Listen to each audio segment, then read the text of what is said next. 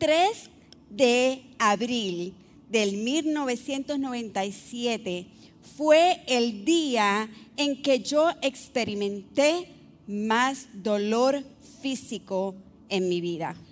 Fue un día de 14 largas horas con muy poca tolerancia, le pueden preguntar a mi esposo, con mucho dolor, con terror a lo que no sabía que se acercaba.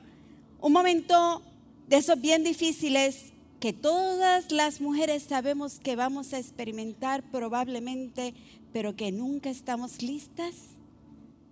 Ese fue el día en que me convertí en madre. Ahí estaba yo en el hospital con muchos dolores y de repente la enfermera llega a ponerme una inyección para calmar los dolores y mira el monitor y me mira y se va con la inyección en la mano. Y yo, ¿qué pasó? ¿Por qué no me puso la inyección? Eso es para mí, eso es lo que me va a quitar el dolor. Y no me dijo nada. Y de repente a, los pocos minutos, que para mí parecieron horas, llega el, el doctor, emergencia, corriendo a verme. Y ahí sí que me asusté. Los latidos de mi bebé estaban bajando. Y me dice, ups, tenemos que estar pendientes y no te podemos poner nada para el dolor. Así que regreso un rato. El 11 de noviembre del 1999 fue el otro día donde experimenté mucho dolor, pero esta vez ya sabía lo que iba y gracias al Señor fueron dos horas y 51 minutos. Y a pesar de que fue el día, fueron esos dos días los días cuando más dolor físico pude experimentar, fue cuando más alegría he podido sentir. Cuando me entregaron a mis dos tesoros, a Valeria en abril y a Ricardo Andrés en noviembre. Ese día, John y yo nos convertimos en padres.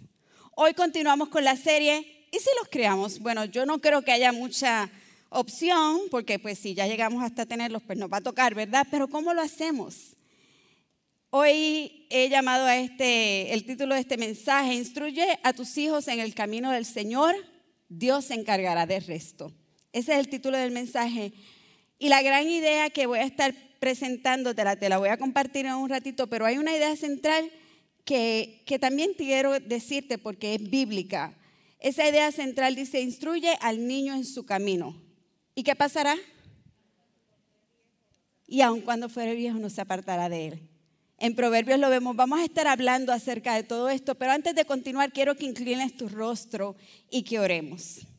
Padre Celestial, muchas gracias. Gracias por esta oportunidad que tú nos das de estar delante de tu presencia, Señor. Te pido en este momento que seas tú ministrando a nuestras vidas, Señor, que sea tu palabra, Señor, hablando. Quítame a mí y ponte tú, Señor. Que podamos estar receptivos a tu palabra y al mensaje que tú traes en este día. En el nombre de Jesús, amén. Yo quiero pedir, preguntarte, en esta tarde, ¿cuántos aquí son padres? Levanta tu mano. Ahora te voy a pedir, no, ponte de pie. Todos los que son padres, pónganse de pie, por favor. Miren alrededor. ¿Están todos los padres puestos de pie? Ok, ahora voy a dar una instrucción. Si usted es un padre perfecto, que nunca se ha equivocado, que no necesita ayuda en este proceso de criar a nuestros hijos, manténgase de pie. El resto, siéntese, por favor.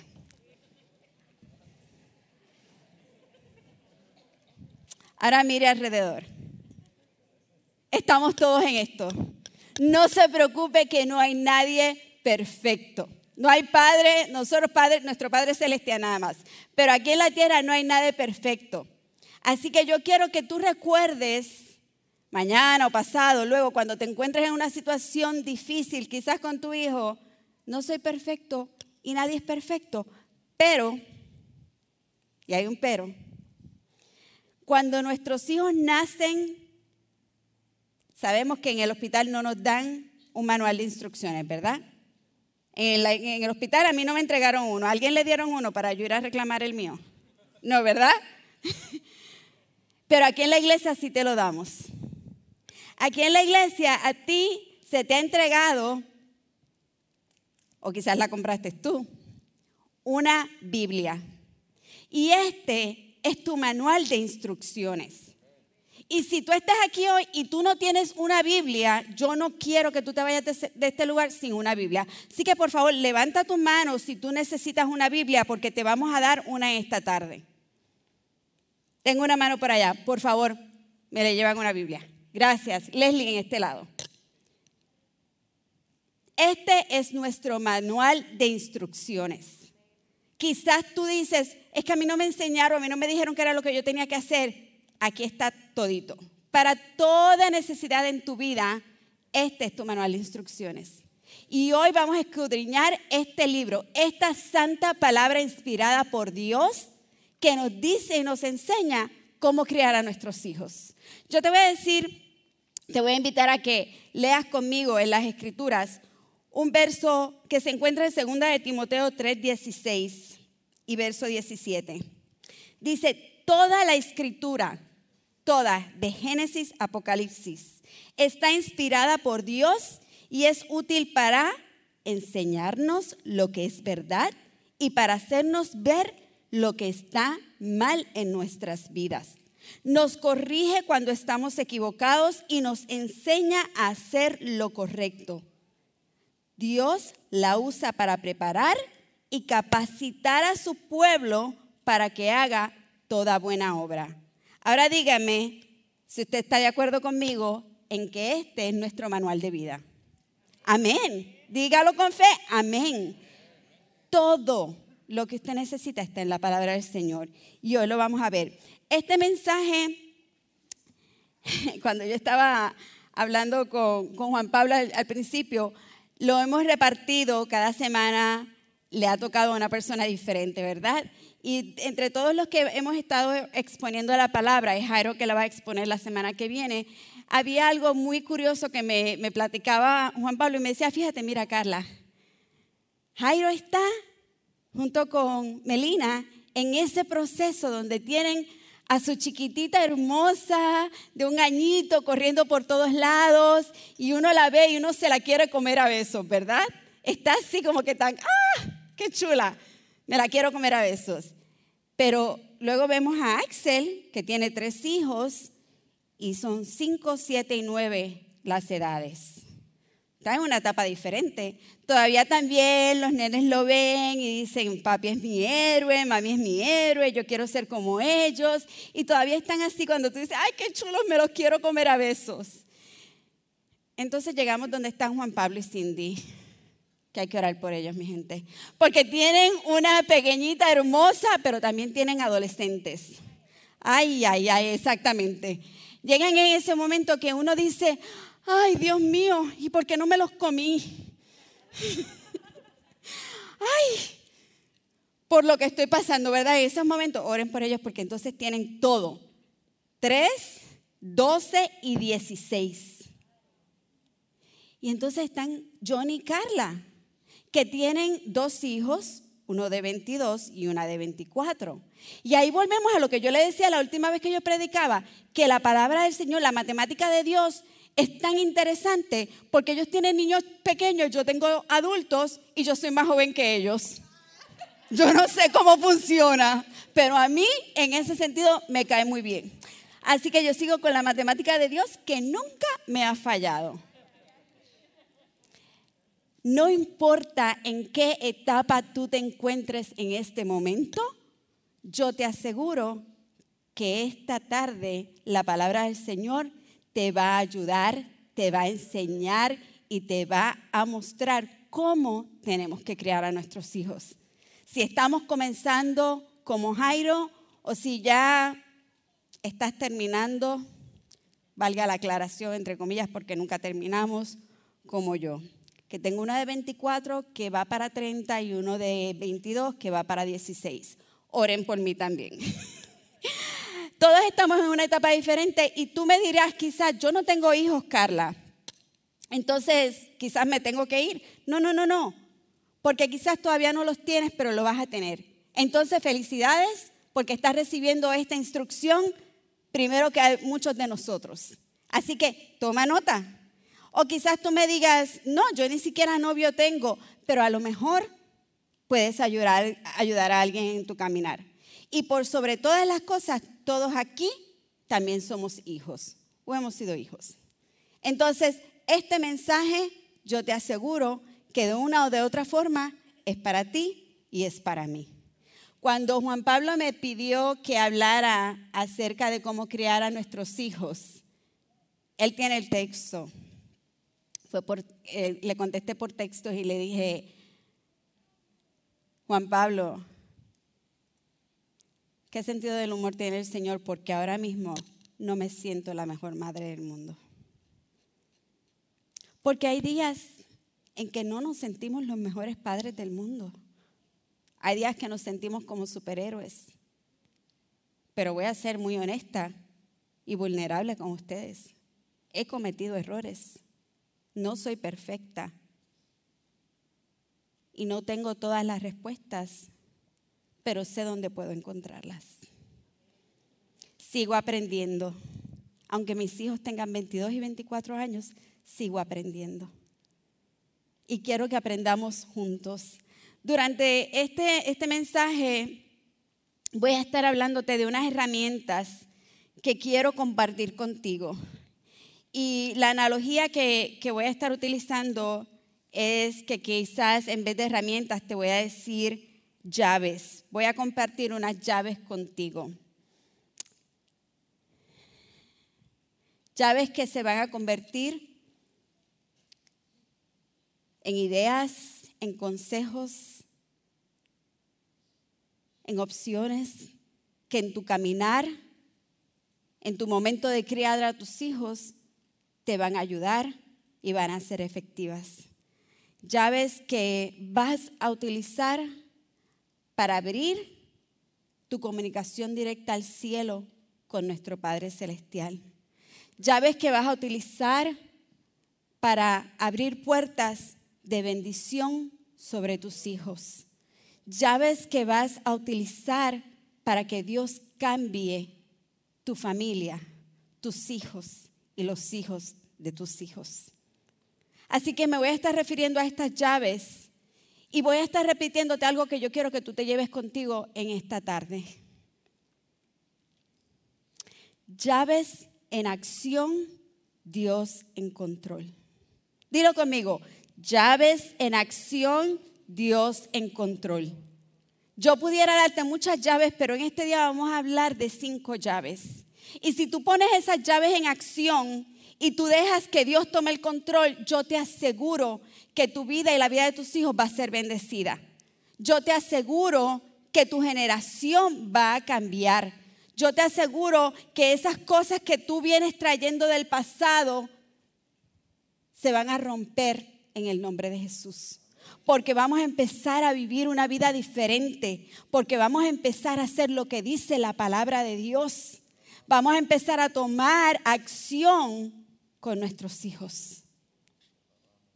¿Estamos de acuerdo? Así que en esta, en esta tarde yo quiero que repitas y pienses conmigo, llaves en acción, Dios en control. Llaves en acción, Dios en control. La primera llave que yo te voy a dar, dirige a tus hijos en el camino correcto y cuando sean mayores, no lo abandonarán. Y tú me vas a decir, ok, Carla, yo me sé ese verso bíblico de memoria. Yo lo sé, pero ¿cómo lo hago? Mi hijo tiene voluntad propia y es algo que desde que nuestros niños nacen, vemos que nacen con una personalidad, a veces heredada de los padres, ¿verdad? Un poquito fuerte, a veces con un carácter bien volátil, y dices, ¿a quién habrá salido? A mí no es. Pero tenemos que recordar que si nosotros instruimos al niño en su camino, él no se apartará de él. Amén. Amén. Entonces, yo te voy a invitar a que tú empieces temprano. Eso es vital lo más temprano que tú puedas. Si tú estás embarazada, empieza a leerle la palabra del Señor a tu niño desde, tu, desde que está en tu vientre.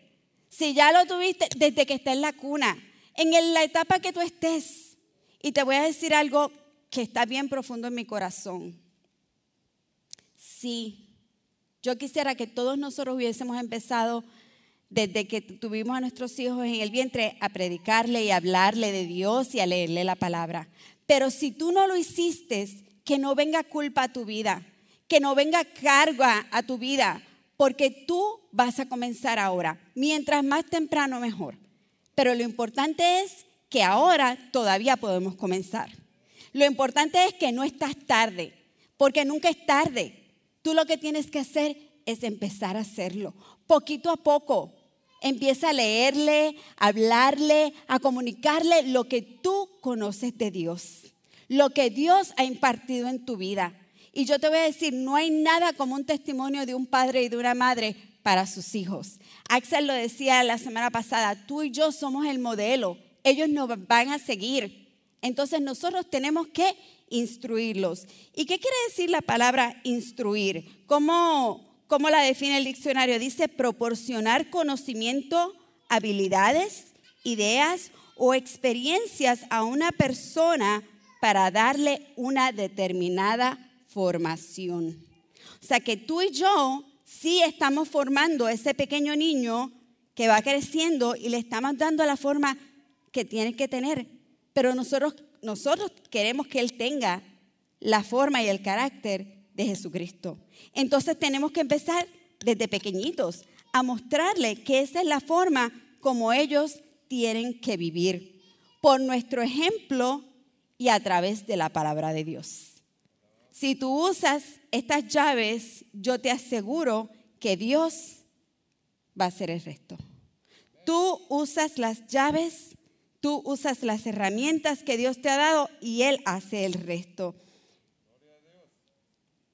Empieza temprano, no te culpes. Y yo te quiero decir ahora mismo que si tú estás en el proceso donde tu hijo o hija no le sirve al Señor, si tú estás en un momento donde tú dices, Carla, es que ya yo no, perdí el tiempo, no pude hacerlo y ya mis hijos están fuera de mi, de mi control, no están fuera del control de Dios. Quizás están fuera de tu control, pero no están fuera del control de Dios. Y tu oración mueve la mano de Dios. Y yo quiero que tú empieces a declarar, a gritarle al mismo enemigo y a decirle, mi casa y yo serviremos a Jehová. Ese hijo me lo dio Dios a mí, pero yo lo declaré que es de él. Y no hay infierno que se levante contra la salvación de mi hijo porque yo lo declaro en victoria, porque la palabra no miente, porque mi Dios no es hijo de hombre para que mienta ni para que se arrepienta. Dios está en control de la vida de mi hijo. Dios está en control, ¿tú lo crees? Entonces confiésalo, dilo. Hay poder en la palabra que tú dices.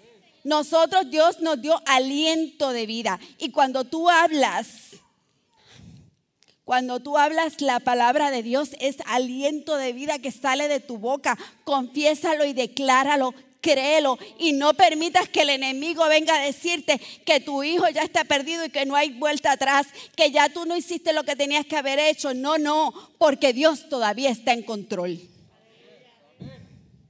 Dios está en control. Y Dios ama a tus hijos. Dios los cuida. Tu bendición sobre tus hijos mueve la mano de Dios. Que no haya duda en eso. Porque Dios, el brazo de Dios no se ha cortado y nunca llega tarde. En Efesios 6, versos del 1 al 4 dice, hijos, obedezcan a sus padres porque ustedes pertenecen al Señor, pues esto es lo correcto. Honra a tu padre y a tu madre. Ese es el primer mandamiento que contiene una promesa si honras a tu padre y a tu madre, te irá bien y tendrás una larga vida en la tierra. Padres, no hagan enojar a sus hijos con la forma en que, en que los tratan, más bien críalos con la disciplina e instrucción que proviene del Señor. Yo quiero que por unos minutos te quites el sombrero de padre y te pongas el sombrero de hijo. ¿Has honrado a tu padre y a tu madre? ¿Estás honrando a tu padre y a tu madre?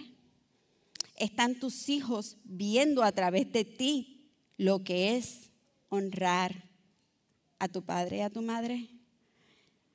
A veces traemos raíces de amargura, a veces traemos dolor, a veces quizás tus padres no eran cristianos o no te dieron el amor que necesitamos. Quizás no fueron los mejores padres del mundo porque no sabían cómo hacerlo. Pero la palabra de Dios no dice que honres a tu padre y a tu madre si fueron buenos. La palabra del Señor simplemente dice que los honres. ¿Están tus hijos aprendiendo de ti cómo honrar a su padre y a su madre? Porque recuerda que aprenden a través de tu ejemplo. Que tus hijos vean que tú honras a tu padre y a tu madre para que entonces te puedan honrar a ti. Ahora nos podemos volver a poner el, sombrerito de papá. Me gusta cómo Pablo en, esta epístola de los Efesios dice, hijos, obedezcan a sus padres, ustedes, porque ustedes pertenecen al Señor.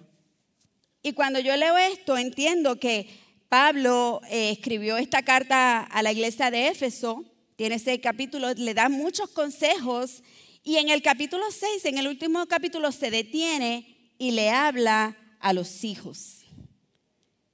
Esta era una iglesia. Esta carta se le envió a la iglesia. Entonces, ¿qué me quiere decir esto a mí? Que cuando el pastor se paró a leer la carta que Pablo había mandado, los hijos estaban en la congregación. ¿Por qué no dice, padres, vayan y díganle a su casa en sus hijos que los dejaron jugando Nintendo, que los dejaron viendo la televisión, que los dejaron jugando con el amiguito, que tienen que honrar a su padre y a su madre? No dice eso, ¿verdad? Dice, hijos, obedezcan a sus padres y a su madre. Así que Pablo estaba esperando que los hijos estaban en la iglesia. La llave número dos que yo te quiero entregar hoy es trae tus hijos a la iglesia. Trae tus hijos a la iglesia. Esta responsabilidad es nuestra. La palabra dice que tenemos que encaminar a nuestros hijos en el camino del Señor, ¿verdad? ¿Quiénes? Tú y yo, los padres. Pero no dice que tenemos que hacerlo solos nos podemos rodear de personas, de personas santas, de personas dirigidas por Dios para que nos ayuden en el proceso. Yo pienso personalmente que la tarea más difícil que se me ha puesto en mis manos es la de educar a mis hijos. No sé si usted se siente igual, pero en toda mi vida yo pienso que lo que más reto ha traído a mi vida. Quizás lo que más ha demandado de mi tiempo, de mi atención, es la crianza de mis hijos.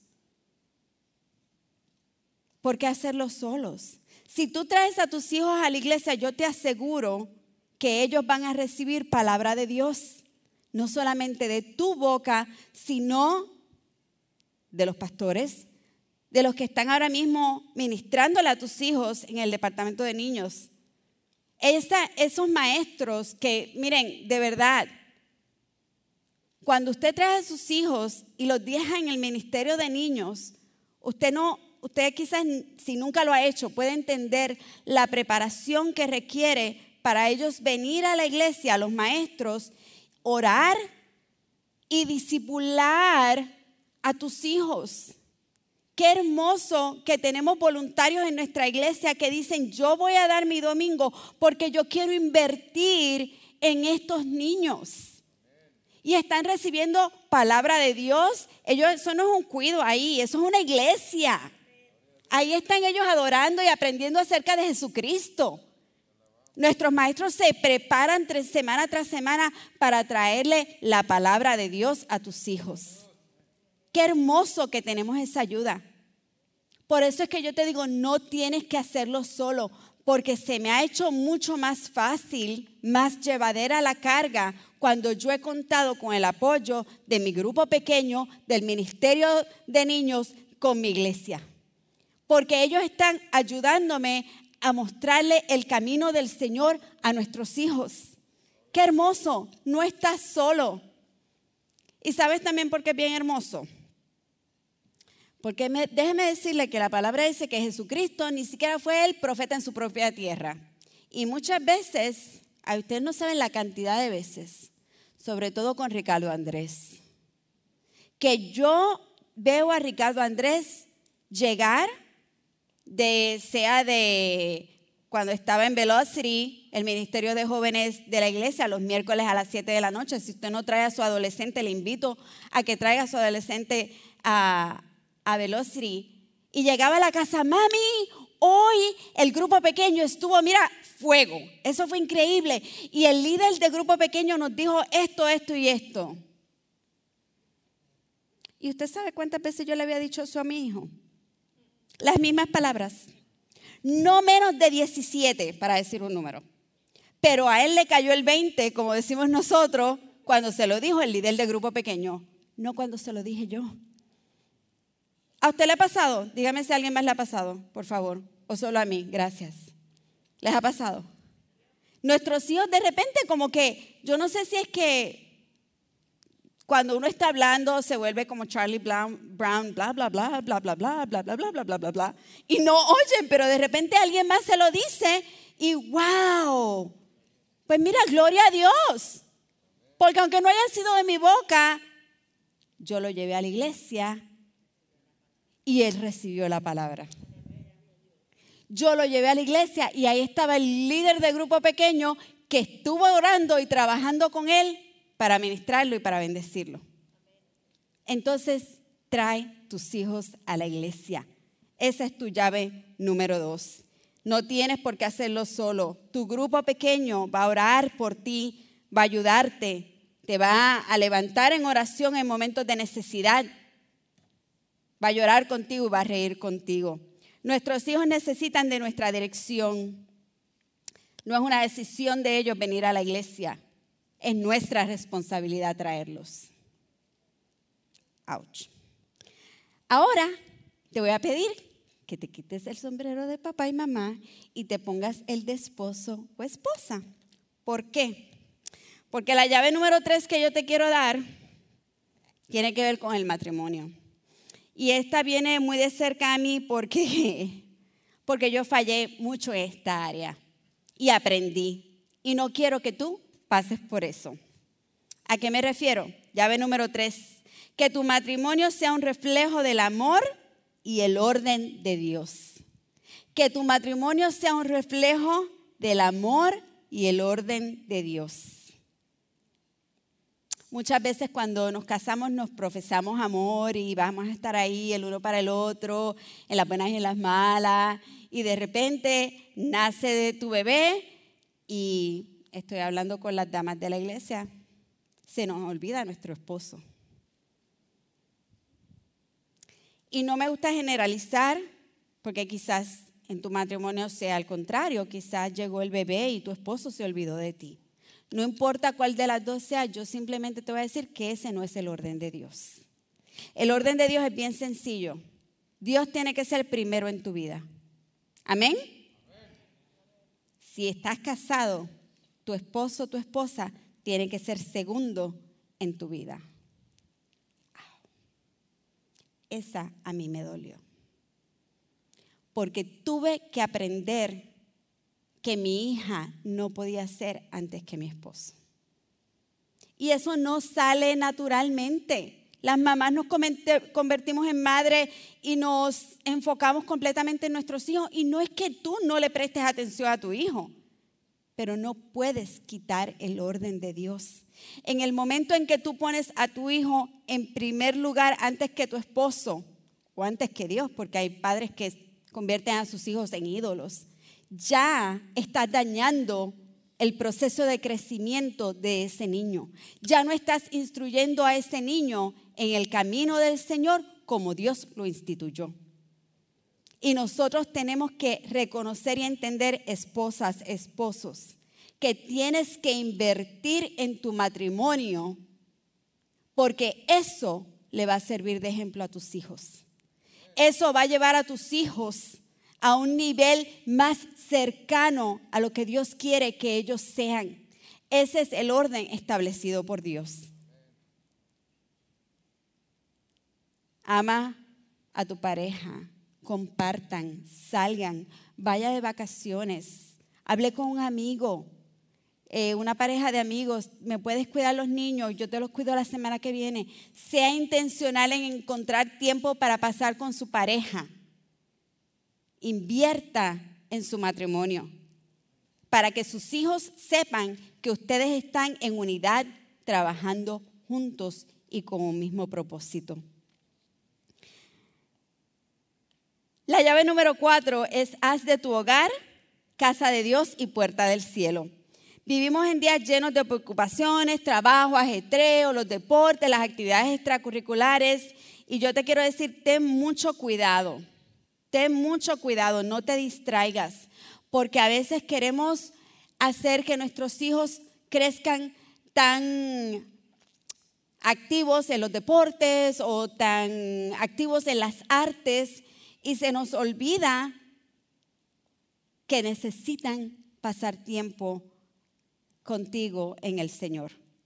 A veces, a veces llenamos nuestro calendario tanto que ni siquiera podemos venir a la iglesia porque el niño está en 20 actividades extracurriculares y ya pusiste a Dios en qué lugar, no en el primero. Que tu casa se convierta en casa de Dios y puerta del cielo. Que tus hijos conozcan a Dios no porque tú conoces a Dios, sino porque ellos han experimentado a Dios. Tenemos que trabajar y doblar rodilla para que nuestros hijos experimenten a Dios. Decía el pastor el, el, domingo pasado y me comentaba Leslie ahorita mientras hablábamos, mire, Dios no tiene nietos. Dios tiene hijos. Y porque yo le sirva al Señor no garantiza que mi hijo le va a servir al Señor, porque Dios no es abuelo, Dios es padre. Nosotros tenemos que modelarle y enseñarle a nuestros hijos a conocer a Dios. Y me vas a decir, ok, Carla, yo sé eso, pero ¿cómo lo hago? Te voy a decir, ora con tus hijos antes de dormir, en el camino a la escuela, antes de comer. Platiquen en la mesa apaguen la televisión, compartan, pregúntenle cómo se sienten. No le hagan preguntas que se puedan contestar con sí o no. Yo he aprendido eso. Porque si usted le dice a su hijo, ¿está contento? Le va a decir sí. Y ahí se va a quedar, especialmente los adolescentes. No, no, no. ¿Por qué estás contento? Haga que hablen, platiquen con ellos. Bendice a tu hijo. Este es grande para mí. El tiempo se va muy rápido aquí. Bendice a tu hijo. Mire, yo no me podía dormir hasta que mi mamá no me dijera, Dios te bendiga. Yo me acuerdo que yo tenía cinco años y antes de ir para la escuela me acostaban tempranito y mami estaba en la cocina y yo estaba en la cama así. Yo decía, ¡Ma! ¡Mami!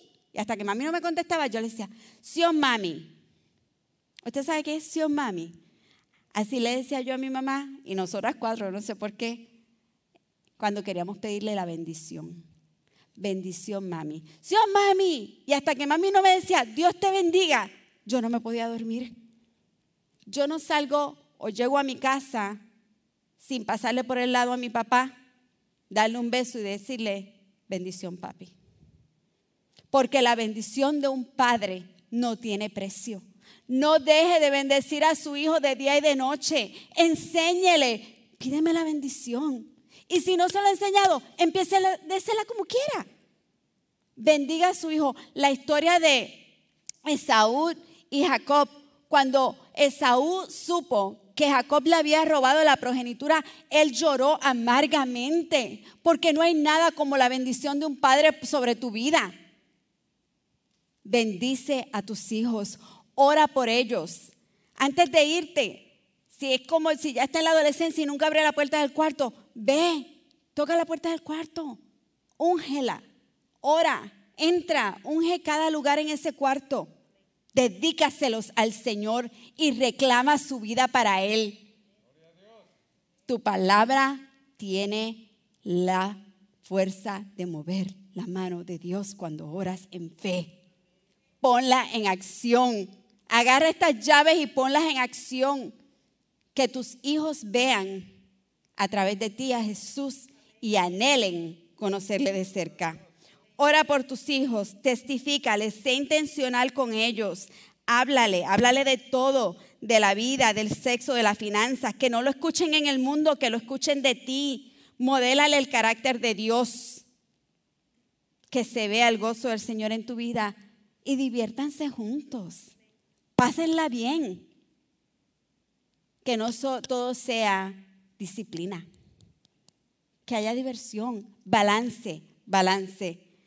La próxima y última llave que te quiero entregar es una bien importante. El verso que leíamos decíamos que no exasperemos a nuestros hijos. Llave número 5. Reglas sin relación simplemente llevan a rebelión. Reglas sin relación simplemente llevan a rebelión. Demuéstrale amor y respeto a tus hijos. Nosotros después de todo somos los adultos, pero enséñales a cómo comportarse, a cómo hablar contigo. Hazlo de forma sabia. Si no sabes cómo, pídele dirección al Padre. No hables cuando estás en ira y con coraje, con rabia. Espera que se te calme. Cógete cinco minutos. Está bien. Tú puedes. ¿Cómo lo hago, Carla? Pon límites y crea rutinas saludables. Miren, en Lucas 2 dice, 2.51 dice que aún Jesús estaba sujeto a su Padre terrenal. Si Jesús, siendo Dios, se sometió a sus padres terrenales, ¿cuánto más nosotros y nuestros hijos? El mejor ejemplo, yo te digo, no hay nada que Jesús pida de nosotros que Él no haya hecho primero. No hay nada. Sé el mejor ejemplo de que ellos puedan tener. Disciplina y no castigues. Llévalos de paseo. Ten conversaciones con ellos. No hagas promesas que no vas a cumplir. Mantén la comunicación abierta. Sé padre o madre no un amigo. Sé padre o madre, no un amigo. Y si usted no entiende el concepto, deténgame al final. Tú y yo no fuimos llamados a ser amigos de nuestros hijos. Fuimos llamados a ser sus padres. ¿Usted entiende lo que yo le estoy diciendo? Ellos necesitan alguien que los dirija, alguien que los guíe, alguien que los instruya. Y yo no estoy diciendo que usted va a ser un ogro haciendo esas cosas, pero a veces hemos caído en la mentalidad de, queremos, de que queremos ser amigos de nuestros hijos y hemos dejado nuestro rol de padres a un lado y le estamos haciendo daño a nuestros hijos. Dígale, yo soy tu papá, te amo, yo soy tu mamá, te amo y estoy aquí para ayudarte a crecer, a instruirte no se convierta en un amigo. Continúa siendo su padre. En esta tarde ya vamos prácticamente a terminar y yo, yo le voy a invitar a que haga algo bien especial. Pero yo quiero decirte que en Tesalonicenses 2.13 dice que mientras nosotros creemos, Dios está trabajando. Mientras tú y yo creemos, Dios está trabajando. No dejes de creer. No pares por favor no pierdas la fe, porque tu fe mueve la mano de Dios. Llaves en acción, Dios en control. No dudes. El brazo de Dios no se ha cortado. El brazo de Dios no se ha cortado. Mateo 16, 19 dice, y a ti te daré las llaves del reino de los cielos y todo lo que atares en la tierra será atado en los cielos y todo lo que desatares en la tierra será desatado en los cielos. Reclama a tus hijos para Dios. En esta tarde, en este lado y en el otro lado tenemos estas canastitas y aquí hay unas llaves. Y yo quiero que si tú sientes dirección de Dios en seguir estos principios para educar a tus hijos, si tú quieres comprometerte con Dios, con tu familia, de que tú vas a instruir a tus hijos en su camino, tú vengas y te lleves una llave. Pasa al frente y agarra una llave. Pero yo quiero que tú le pongas mucha atención a esta llave. Porque esta llave va a representar a tus hijos y yo quiero que tú la tengas en un lugar donde tú la puedas ver y donde tú puedas orar cada vez que la veas por tus hijos.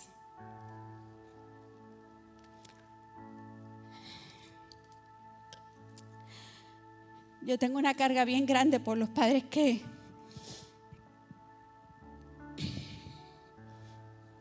que tienen hijos que ahora mismo no le están sirviendo a Dios.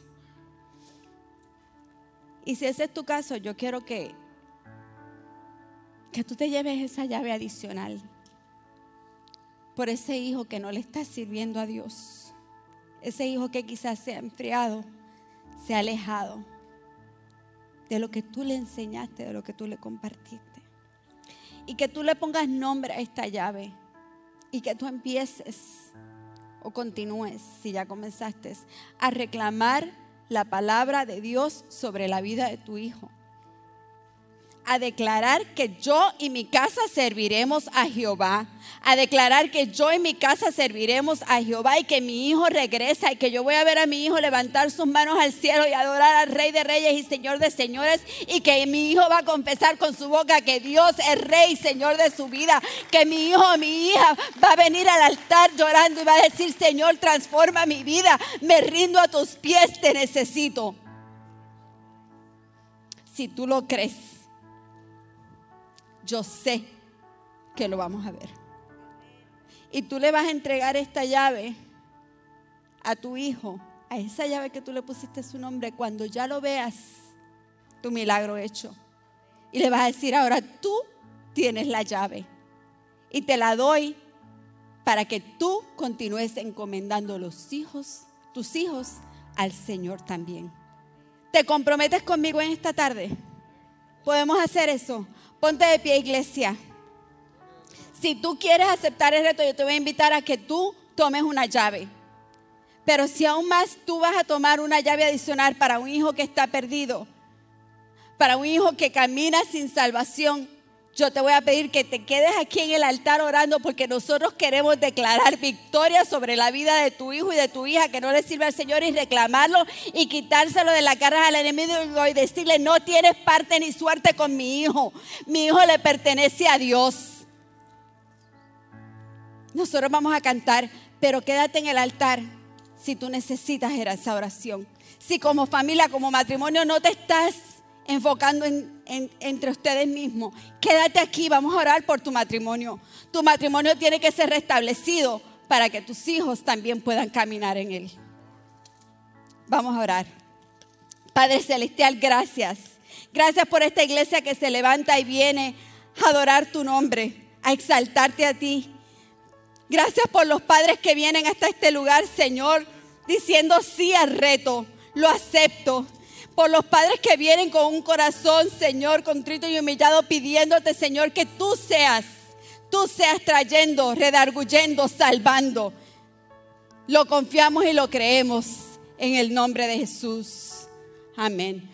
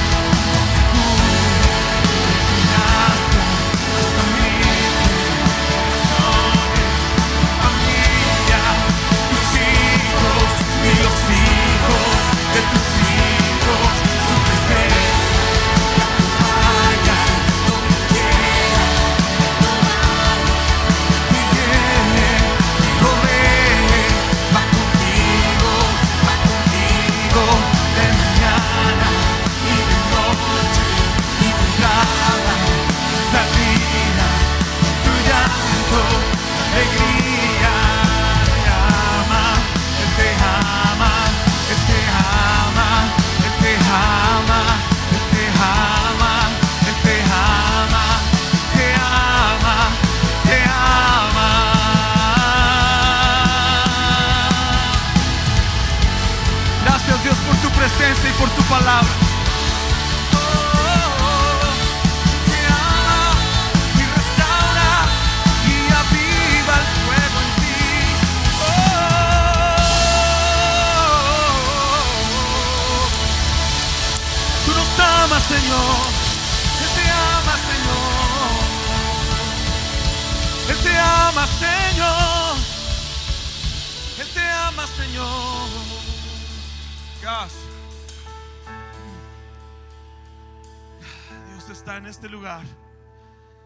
Está en este lugar. Y tengo que decirlo porque así lo he sentido.